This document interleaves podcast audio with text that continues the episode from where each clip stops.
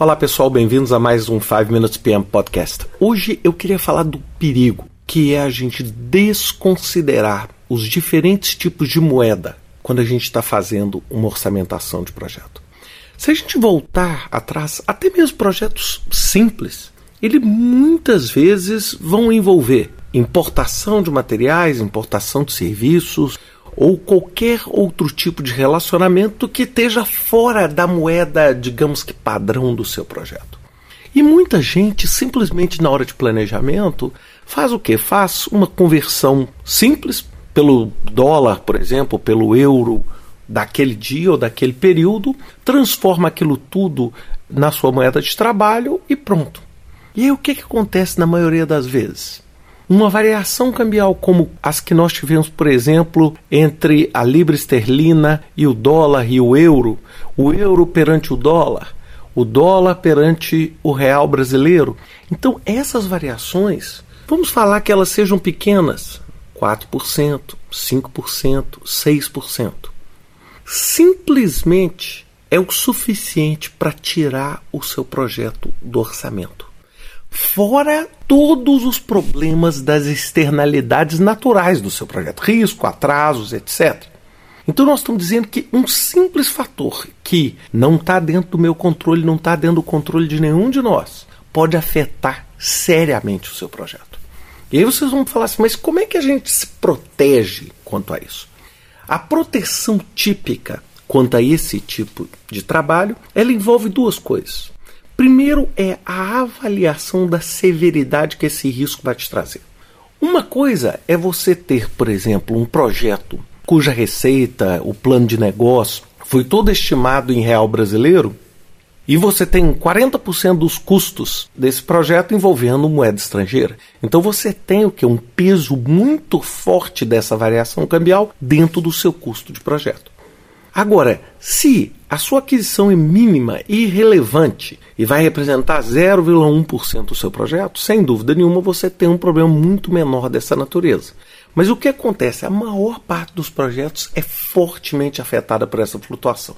A melhor forma de você se proteger com isso Além de avaliar o tamanho da sua dependência dessas cotações e dessas variações, você pode fazer operações que hoje são operações muito naturais, que são chamadas operações de hedge. O que é uma operação de hedge? É uma operação tipicamente desenvolvida para mitigar o seu risco. Simplesmente isso. Onde o que, que você faz?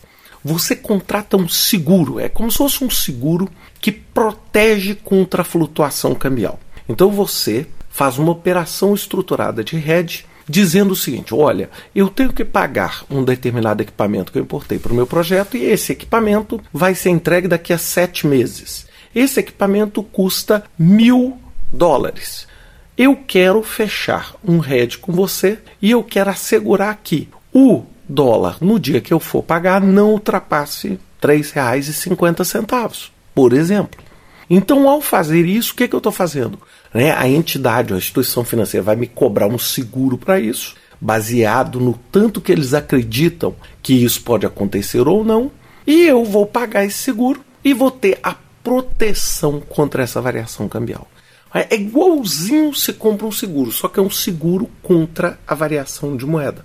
Isso é extremamente importante quando você tem projetos que envolvem alta tecnologia, que envolvem equipamentos. Por exemplo, você está montando uma refinaria, você está montando uma hidrelétrica, uma estação hidrelétrica, ou você está montando, por exemplo, uma fazenda solar, ou, por exemplo, um processo de produção de energia eólica.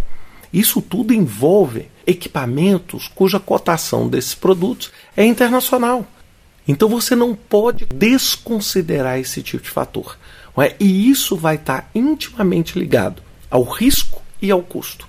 Bem, sem dúvida nenhuma, esse tipo de decisão não é só do gerente de projeto. E muitas vezes o gerente de projeto não vai ter autonomia para fazer uma operação financeira como essa diretamente. Muitas vezes né, o, o CFO ou o diretor financeiro vai estar que está envolvido. E isso, é claro, quando se envolve quantias muito altas, torna-se fundamental. Qual que era a mensagem que eu queria passar para vocês nesse podcast? É que você, como gerente de projeto, é responsável por correr atrás desse entendimento, por fazer o caso de negócio, por mostrar, olha, se tivermos uma variação cambial relevante, nós podemos naufragar com esse projeto antes mesmo de iniciar. E você pode, em parceria com a área financeira da sua organização, reduzir os riscos e aumentar a chance de sucesso do seu projeto. É esse entendimento, é, é, sair e tirar da nossa cabeça que o gerenciamento de projetos é simplesmente pegar um checklist e ficar marcando. É você usar a sua capacidade intelectual e a sua análise do cenário para poder tomar as melhores decisões que vão beneficiar o seu projeto.